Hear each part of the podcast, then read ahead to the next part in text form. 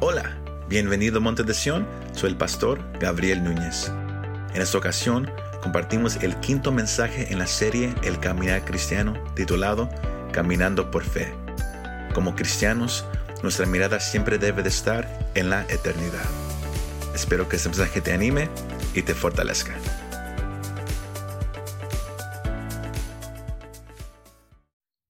Esta tarde ah, ah, seguimos en la serie en la cual estamos ahorita los jueves que se llama El Caminar Cristiano. Cómo vivir una vida cristiana práctica.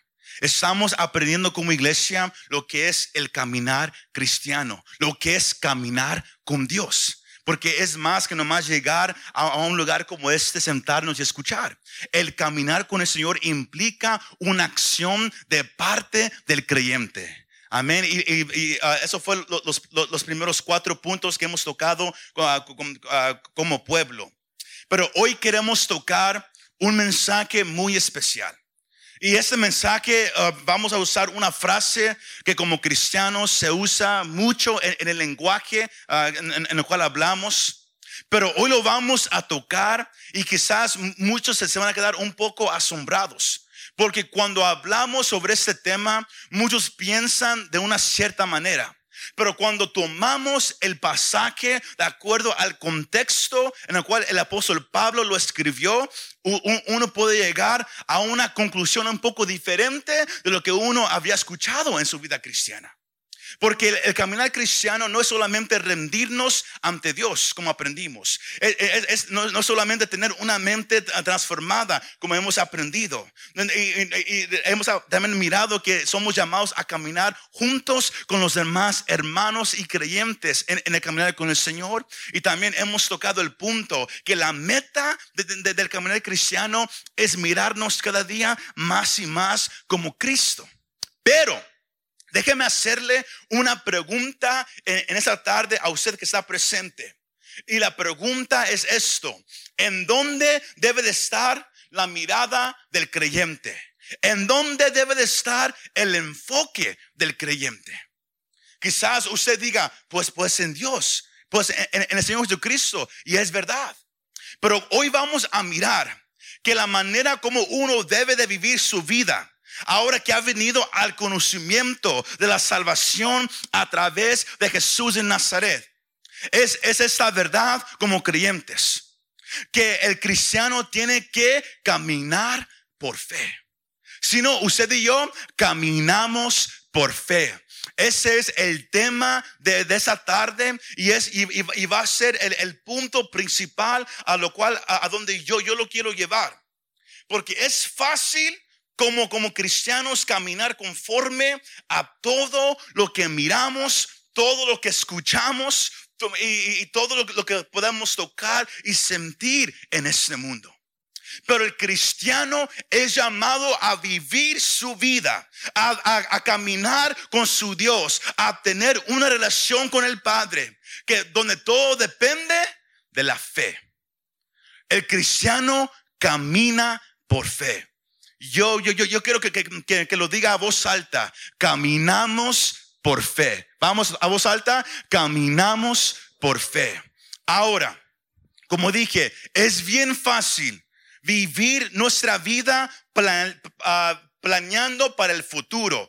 Todo dependiendo lo que sucede con nosotros, con nuestra salud, con nuestra familia, con el trabajo. Usted yo, es, bien fácil vivir como todos los demás, planeando todo conforme a este mundo. Pero lo, lo que Pablo y lo que vamos a mirar, lo que Pablo escribe en este pasaje bien crucial para la vida cristiana, es que el cristiano no debe de estar enfocado en el presente, no debe de estar enfocado en lo que mira o siente en este mundo. El cristiano que va a tener éxito en su caminar con el Señor tiene que estar enfocado en la eternidad. You got to be focused on eternity. Tienes que estar enfocado en la eh, eh, eternidad. Y, y antes de, de- de- de entrar un poco más, queremos usar este ejemplo. Y he invitado al hermano que, a que, me ayude. Y este ejemplo, yo, yo, yo, yo- yo- there we go. Este ejemplo fue, fue algo que, que, que, que yo aprendí años atrás cuando era un joven. Este cable representa la eternidad del hombre. Porque usted y yo somos seres eternos, creados bajo la imagen de Dios. Y, como miran, la eternidad va y va y va y no tiene fin. Más, la vida en la cual usted vive en este mundo está representado por el tape azul. Y es bien pequeño cuando uno compara a la eternidad, ¿verdad que sí? El tape azul se mira algo bien pequeño cuando uno lo compara con todo el cable que sigue corriendo hasta allá. Más la, cosa tan, tan, tan importante, pero, también que, hace uno pensar tanto, es como la persona se enfoca tanto en la parte azul y se olvida de lo demás. Todos viven su vida para ahorita. Todos viven su vida enfocando en su trabajo, en su salud, en su familia, en todo lo que miran. Pero no le quieren prestar atención a lo que sigue. Porque esta vida en la cual usted y yo estamos viviendo nomás es por un tiempo. It's just for a time. Todavía sigue mucho más. Todos, están conmigo esta tarde.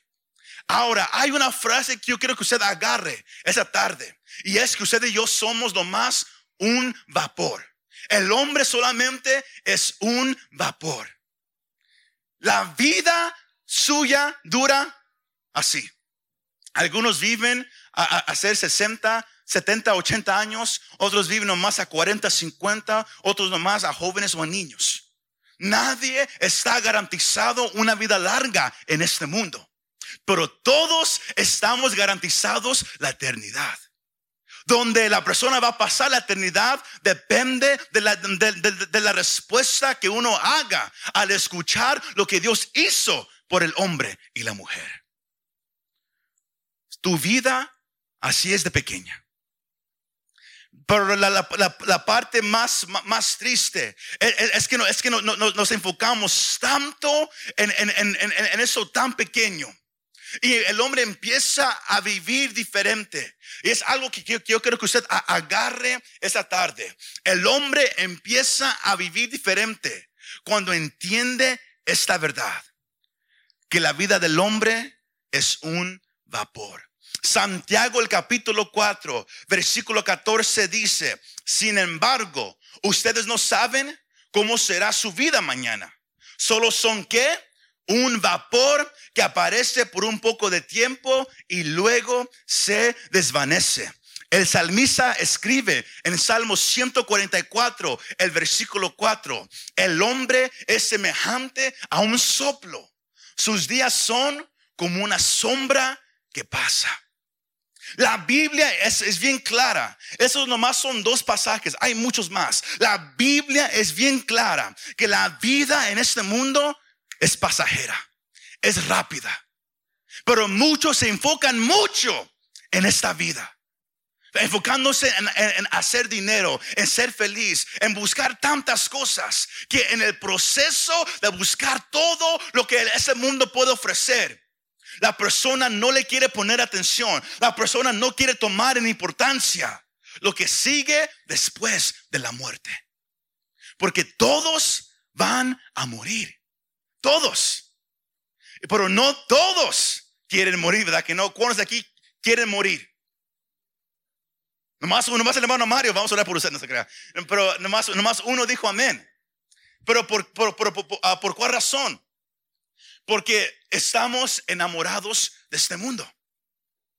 El cristiano que llega a entender lo que Pablo escribe aquí, cuando alguien le, le, le, le, pregunta, ¿Quieres morir? Va a decir, pues en la carne no, pero mi espíritu sí quiere.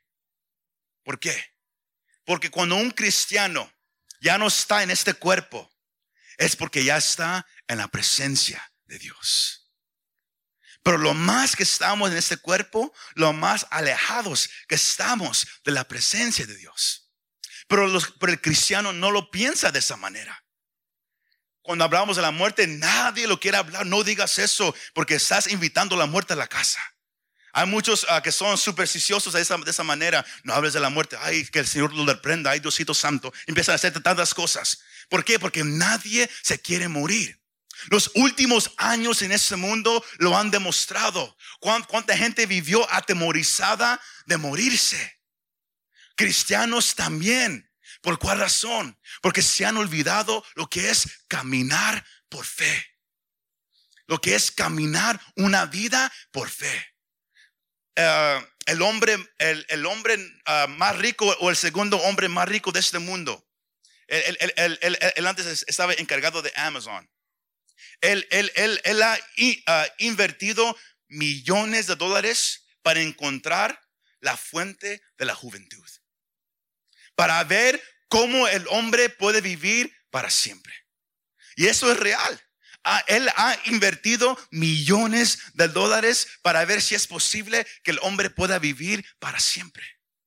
¿Por qué? Porque nadie quiere morir. ¿Por, cuál razón? Algunos porque miran este mundo como todo. Otros porque no están seguros que sigue después de la muerte. Hay, gente que no sabe si de verdad hay un cielo si hay un infierno, la, gente, la, gente no, no sabe qué sigue después de la muerte.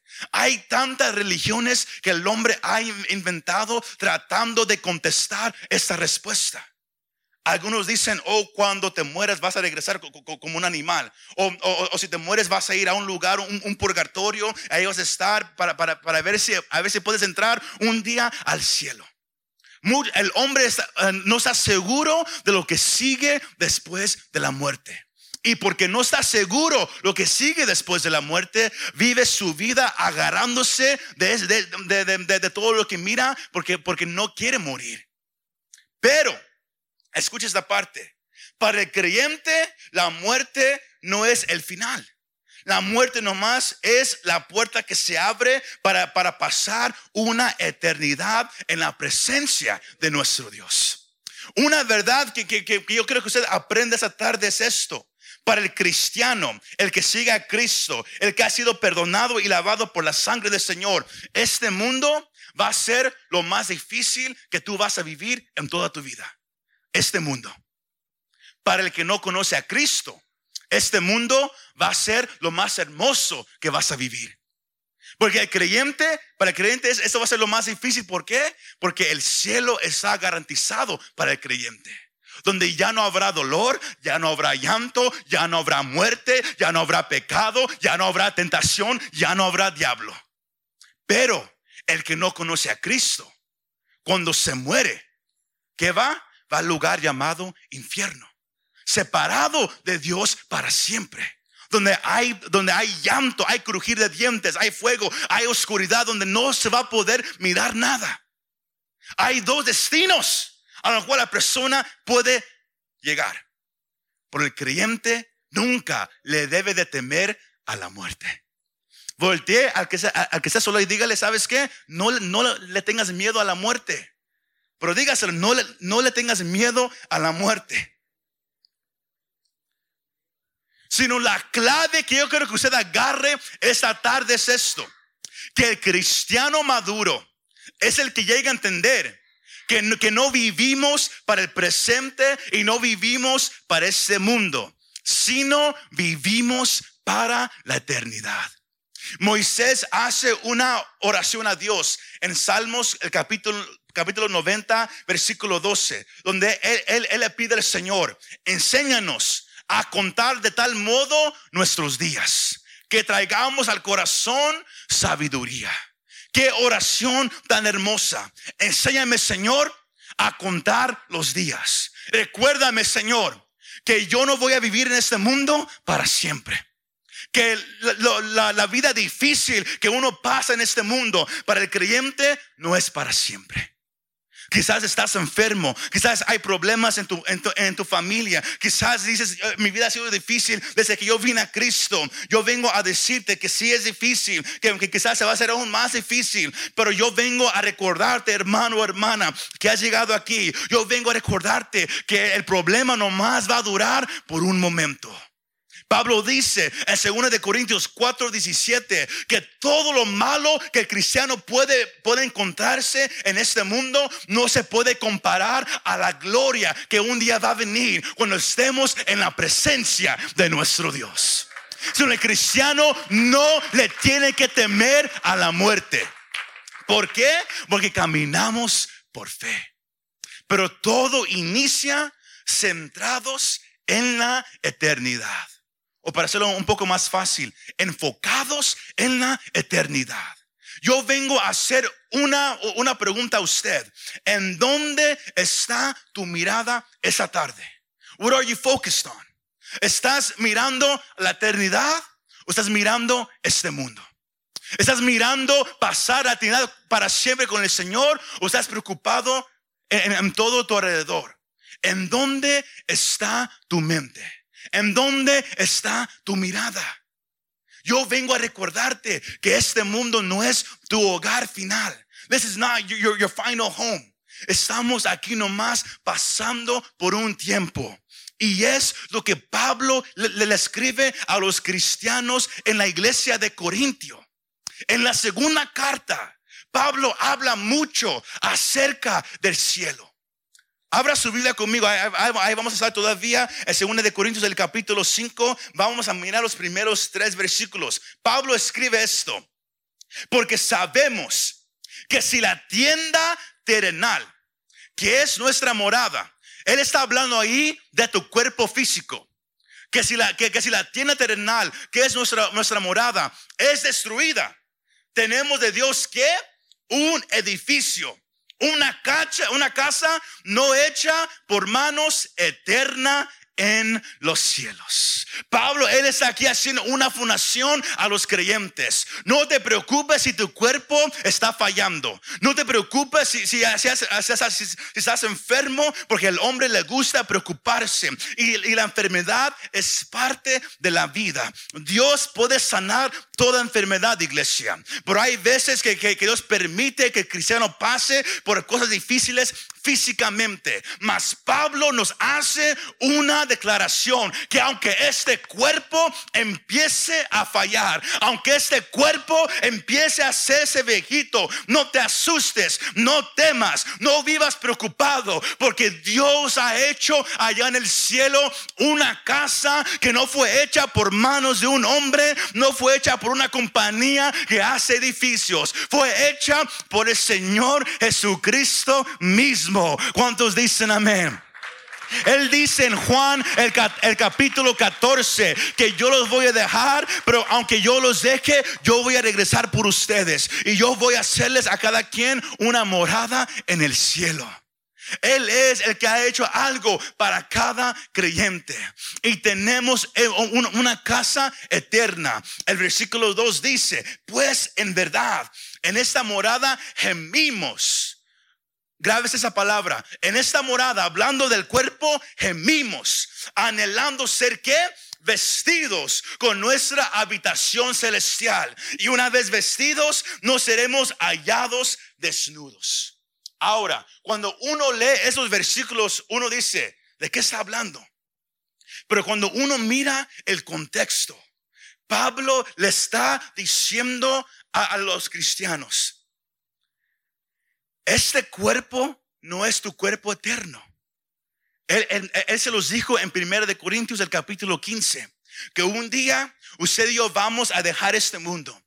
Pero cuando dejemos este mundo, este cuerpo físico, ese cuerpo mortal se va a quedar a un lado. ¿Y sabe qué va a pasar? El cristiano va a recibir un cuerpo inmortal, que ya no está, que, que, ya no está propenso a enfermedad, a dolor, nada de eso. Va a ser algo totalmente nuevo.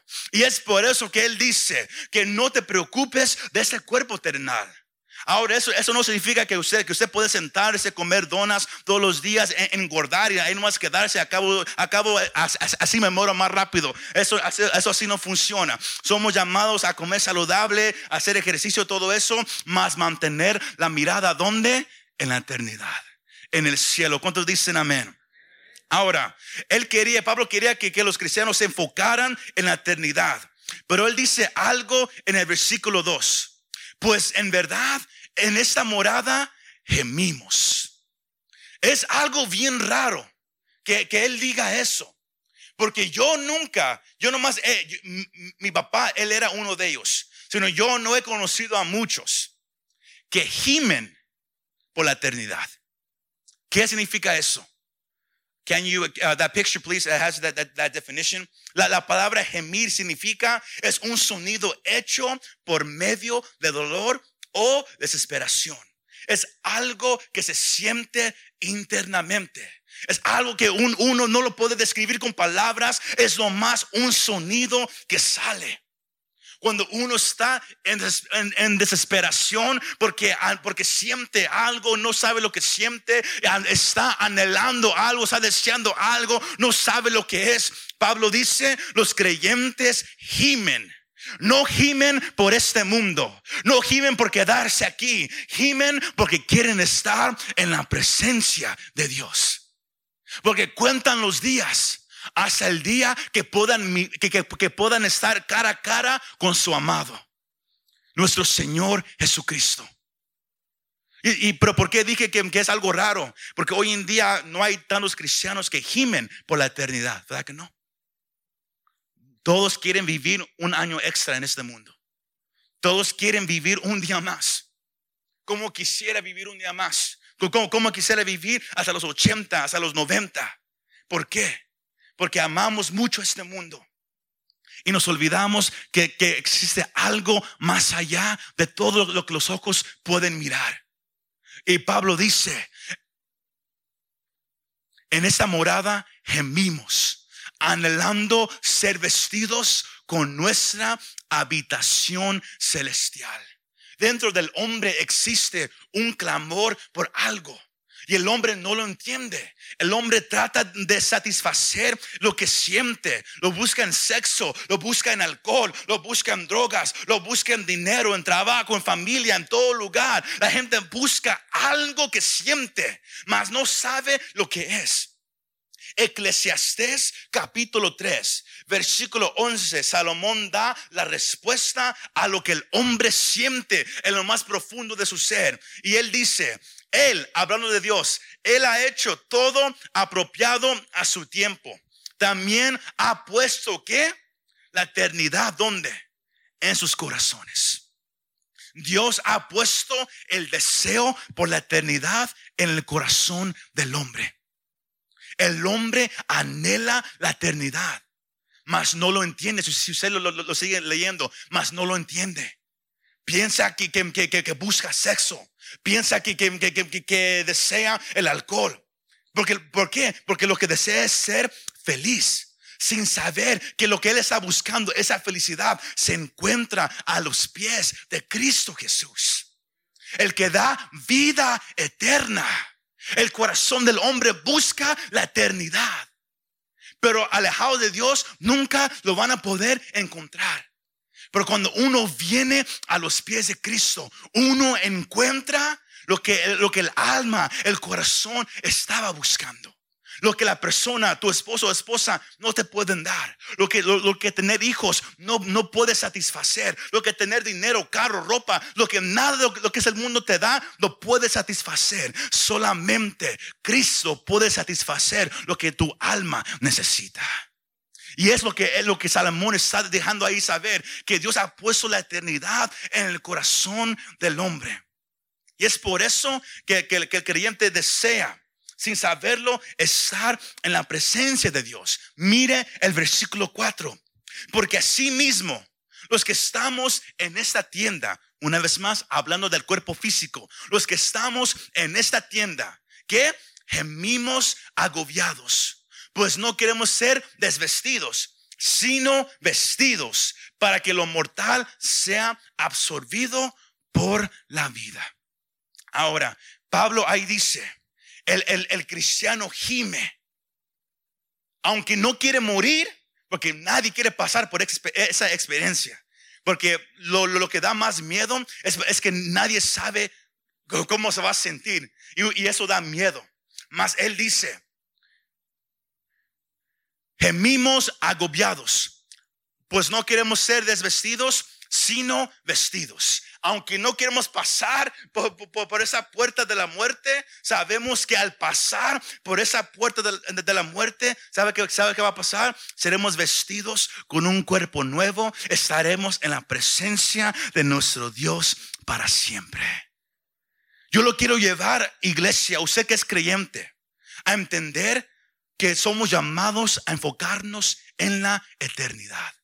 Si usted no es creyente, yo le vengo a decir lo que estás buscando, lo, que estás anhelando, se encuentra solamente en Cristo Jesús. Nadie más, solamente en Él. Pero usted puede decir, pero pastor, pero ¿cómo podemos estar confiados de que al morir estaremos en, el cielo? ¿Cómo, ¿Cómo podemos estar seguros que el cielo existe?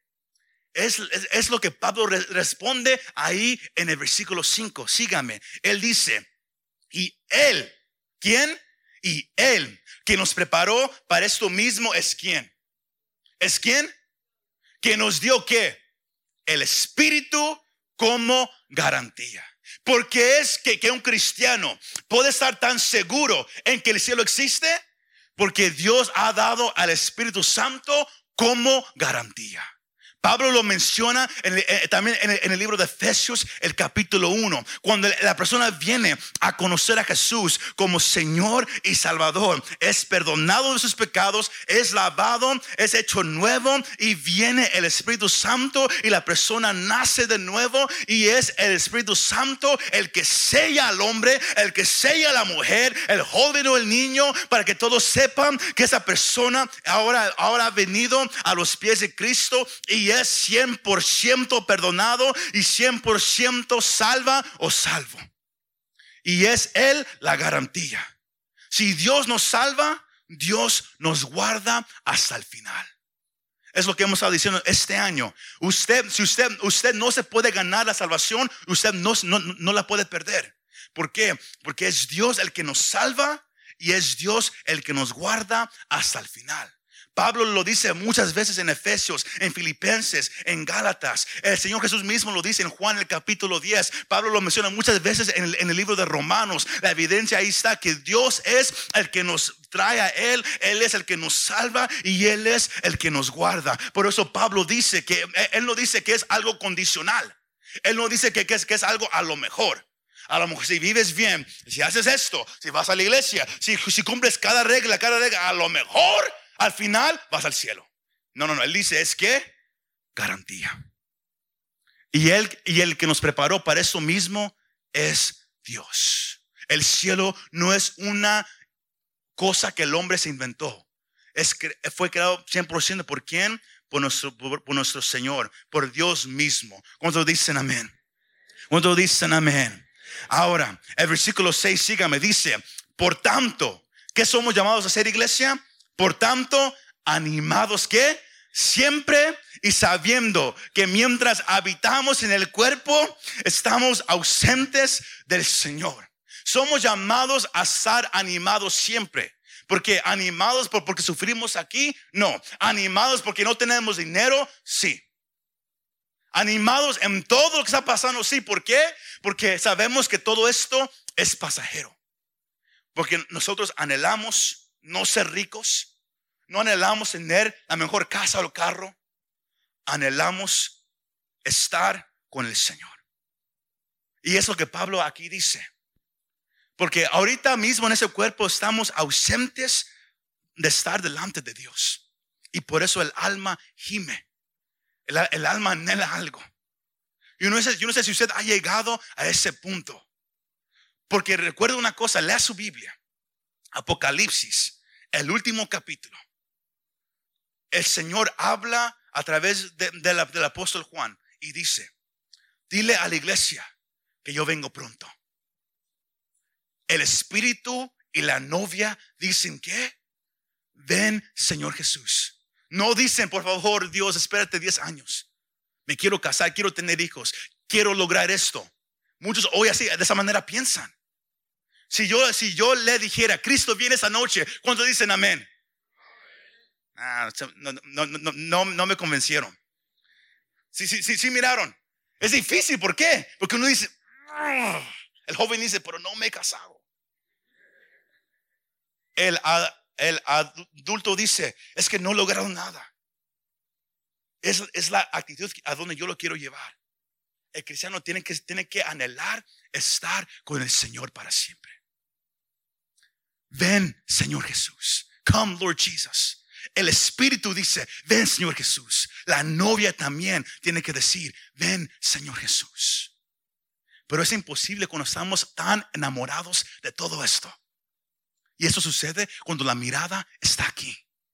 Pero cuando la mirada está en la eternidad, la persona puede decir, ven Señor Jesús, no me importa si yo no he logrado nada, yo prefiero estar contigo. Yo prefiero estar delante de ti. Y es por eso que, entramos al, punto principal y, ya vamos a cerrar. El versículo 7, un versículo bien famoso de la Biblia, uno, uno bien famoso que dice, porque, ¿qué? Por fe andamos y no por vista. Muchos han predicado sobre, sobre, ese tema, pero nomás sacan el versículo solo. Y, cuando lo sacan solo, uno lo puede hacer decir lo, que uno quiera. Pero cuando uno lo pone junto a lo que Pablo está hablando, uno entiende lo que es caminar por fe. Se me va siguiendo. ¿Y, y cuál es la pregunta? ¿Qué es caminar por fe? ¿Qué es caminar por fe?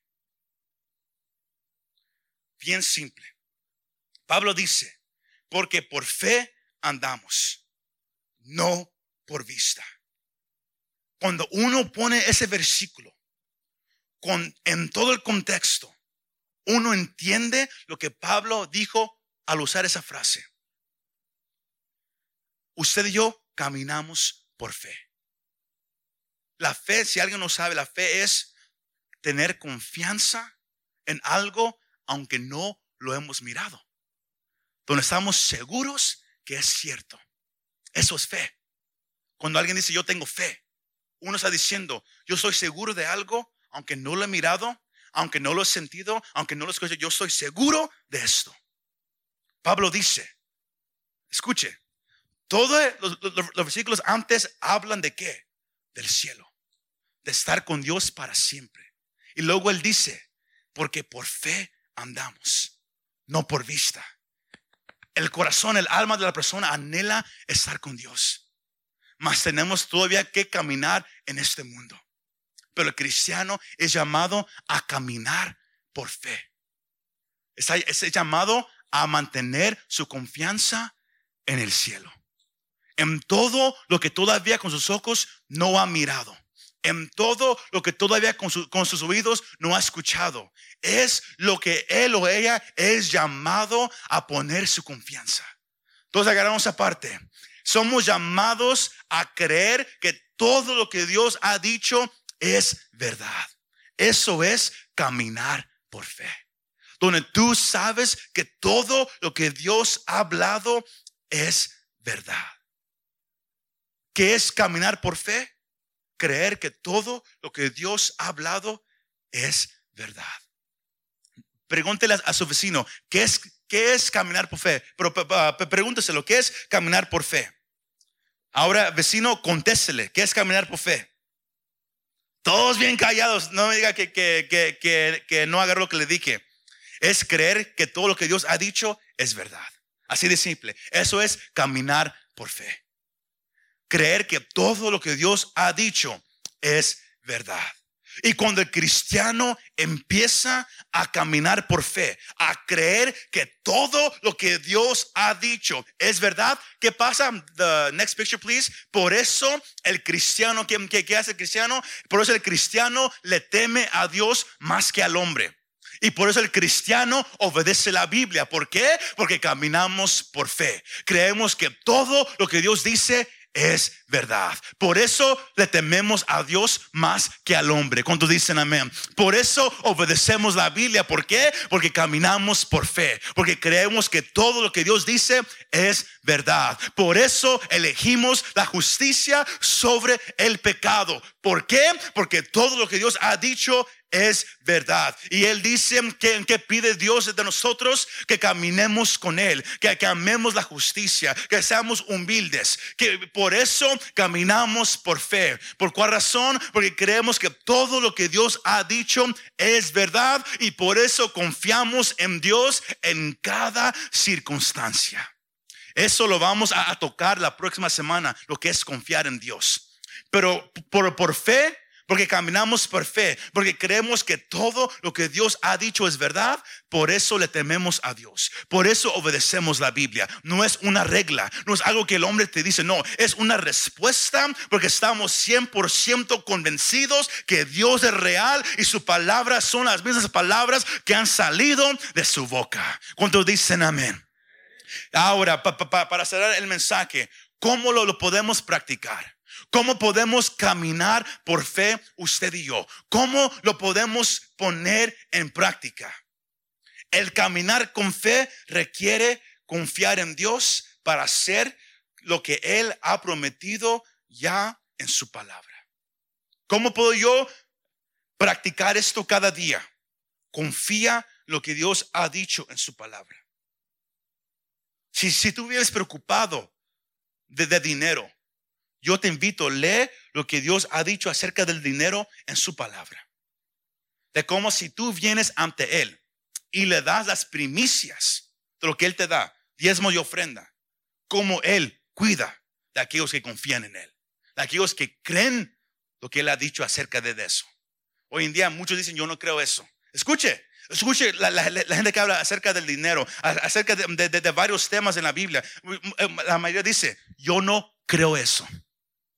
Yo no creo eso. La fe es creer en Dios. Creer que todo lo que Él ha dicho ahí es verdad. 100%. ¿Cómo lo puedes practicar? Confía en Dios. Que todo lo que Él ha dicho, Él lo va a cumplir. Si Él ha dicho, si me buscas, yo te voy a cuidar, agárrate de esa palabra porque lo va a hacer. Dios no miente. Si tú lo buscas, Él te cuida. Eso no te promete una vida fácil, no, no me malentienda. Van a haber problemas, van a haber dificultades, pero Dios te va a cuidar en medio de todas ellas. Porque Dios es fiel a su palabra. ¿Cuántos dicen amén? No, no, podemos mirar, no podemos tocar, no podemos escuchar las cosas espirituales, pero sabemos que Dios lo va a cumplir. Y también el caminar por, por fe a veces nos, nos va a llevar a sentirnos como que estamos tomando un riesgo. Todos aquí lo, han sentido, ¿verdad que sí? A veces se siente como si estamos tomando un riesgo, como si vamos a, tomarnos un brinco de fe, a leap of faith. Pero el, el, cristiano no se toma un brinco de fe. A Christian does not take a leap of faith. ¿Por qué? Porque el tomar un brinco de fe significa que no estamos seguros qué va a pasar. Yo no estoy seguro si alguien me va a agarrar. Yo no estoy seguro si, si voy a, caer en el suelo o voy a caer a mi muerte. El cristiano sabe que si pone su confianza en Dios, Él lo va a cuidar. Sino no es un brinco de fe. Es, para el cristiano es un paso de fe. Entonces agarraron esa diferencia. Porque muchos hablan de, tomar brincos de fe. I'm, going to take a leap of faith. A ver si algo pasa. No, no, no. El cristiano, él, él, él toma un paso de fe. ¿Por qué? Porque la fe del cristiano no está en un aire. La fe del cristiano, la confianza del cristiano no está en una pared. Está en un Dios vivo, que no está muerto, que todo lo que Él ha dicho, Él lo va a hacer. Todo, hermano. Si no, vivas conforme a la corriente de este mundo. No, no acumules dinero por, por miedo a ser pobre. No, no seas mal agradecido con Dios. No pongas tu confianza en lo que tienes. No sigas la corriente del mundo en temas donde ellos hablan de, ciertas cosas. Tú nomás enfócate solamente en lo que Dios ya ha dicho en, por medio de su palabra. ¿Por cuál razón?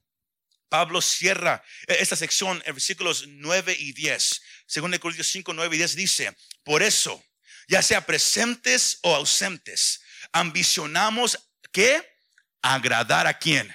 Al hombre, a la familia, a nosotros mismos. No, mencionamos agradar al Señor. ¿Por cuál razón? El versículo 10 dice, porque todos nosotros debemos comparecer ante el tribunal de Cristo para que cada uno sea que recompensado por sus hechos, estando en el cuerpo, de acuerdo con lo que hizo, sea bueno o sea malo. El caminar por fe significa vivir una vida que agrada a Dios. Ahora, como un buen padre, Dios nunca te llama a que vivas una vida para Él y nomás lo vives solamente. No, como un padre bueno, Él te, él te va a dar una recompensa. Lo puede leer en su casa. Tenemos un mensaje que, está en, la app, lo puede escuchar. Lo predicamos en el, en el 2019, que se llama Libros y Coronas, donde mencionamos el tribunal de Cristo. Pero para hacerlo bien breve, el tribunal de Cristo es, es el juicio eh, cuando, cuando, cuando todo eh, esté pasando, cuando, cuando todos ya, ya hayan muerto. El cristiano va a estar ante la presencia de Cristo para ser juzgado. El juicio del trono blanco donde el Señor dice, apartados de mí, esos son para aquellos que murieron en sus pecados. Los cristianos solamente van a estar ante el tribunal de Cristo, donde Él va a tomar todo lo, que usted hizo para el Señor y lo que no hizo, lo que está escrito en los libros. Porque Apocalipsis dice que, que los libros se abrieron, no el libro, libros. Solo hay más de un libro de, cada obra que usted hizo, de cada palabra que usted habló, de, de todo lo que pasó en su vida. El cristiano va a estar delante de la presencia de Cristo. Y Él va a poner todo, todos esos libros en el fuego. Y si son consumidos, usted no recibe nada. ¿Qué significa eso? La corona, usted no la recibe. Usted entra al cielo, usted es salvo. Eso no tiene nada que ver con la salvación, pero usted no recibe corona. Es por eso la importancia de vivir una vida para Cristo. Porque no la vivimos para ganarnos la salvación. Lo vivimos para ganarnos la recompensa para que, para que podamos juntarnos junto a los ángeles, junto a los ancianos, junto a los, a los seres creados por Dios y, nos podamos hincar delante de Él, levantarlo en adoración, quitarnos la corona y ofrecérsela como, como una ofrenda ante Él y nomás levantarlo en adoración. No hay nada más triste que estar delante de Dios ese día, todos juntos, adorando su nombre. Y el hermano que está a su lado, él se quite la corona y él, diga, Señor, aquí está mi ofrenda. Y usted nomás se hinque sin nada que ofrecer. Porque usted fue salvo, pero no hizo nada. No hizo nada para el Señor. Usted era un cristiano nomás en la casa sentado. No le gustó involucrarse, no le, no le, gustó vivir para el Señor, no, no le gustó hacer el fruto usted no va a recibir nada. Pero por eso Pablo dice, por eso vivimos para qué? Para agradar al Señor. El vivir por la fe es creer que todo lo que Dios ha dicho es verdad. Y yo voy a vivir, mi vida no enfocado en este mundo. Yo voy a vivir mi vida enfocado en la eternidad. El deseo mío no es agarrar riquezas aquí. El deseo mío es agarrar esa corona ese día. El Señor Jesús dice, Apocalipsis 22, 12, por tanto, yo vengo pronto. ¿Y qué? Y mi recompensa está conmigo para recompensar a cada uno que según sea su obra. Recuerde eso, hermano. Recuerda eso, hermana.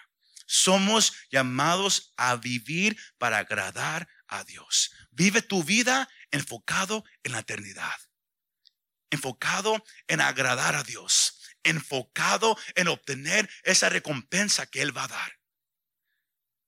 Último pasaje es el versículo 11. Por tanto, dice Pablo, conociendo el temor del Señor, persuadimos a los hombres, pero a Dios somos manifiestos. Y espero que también seamos manifiestos en las conciencias de ustedes.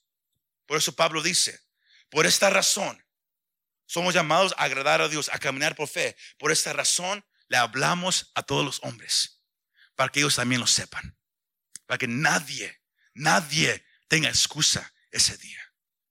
Es, el trabajo de, un, de, un, un pastor, pero es el trabajo de cada creyente. Dejarle saber a todos, hey, hay un camino mejor. Y es el camino de Cristo Jesús. Cuando dicen amén? Pongámonos de pie todos juntos esa hermosa noche. no hay nada como estar en la presencia de nuestro Dios. Yo le, yo le animo, iglesia, pon tu mirada una vez más en Cristo Jesús. Él es el autor, Él es el consumador, Él es el principio y la fin de la fe que tenemos. El cristiano, para tener un caminar con Dios exitosamente, tiene que caminar por fe. Y eso significa tener la mirada en la eternidad. No en este mundo, no en las cosas del mundo, en la eternidad. Put your eyes on eternity. Desea estar con el Señor. Desea estar en su presencia. Antes de cerrar, si hubiera alguien aquí presente esa tarde que no ha conocido a Cristo como Señor y Salvador, has, estado escuchando. Yo, yo nomás te quiero recordar que la Biblia dice bien claramente que la paga del pecado es la muerte. Que el hombre nace ya en pecado, alejado de Dios. Y, está escrito que el hombre va a morir una sola vez y después el juicio. Si tú vives tu vida en pecado y mueres en esa condición, vas, vas, a, vas a, a llegar al infierno, al lugar apartado de la presencia de Dios para siempre, donde no hay salida. Pero Dios te muestra tanto amor que mandó a Cristo Jesús a morir por ti en la cruz del Calvario. Él tomó el, lugar tuyo en esa cruz.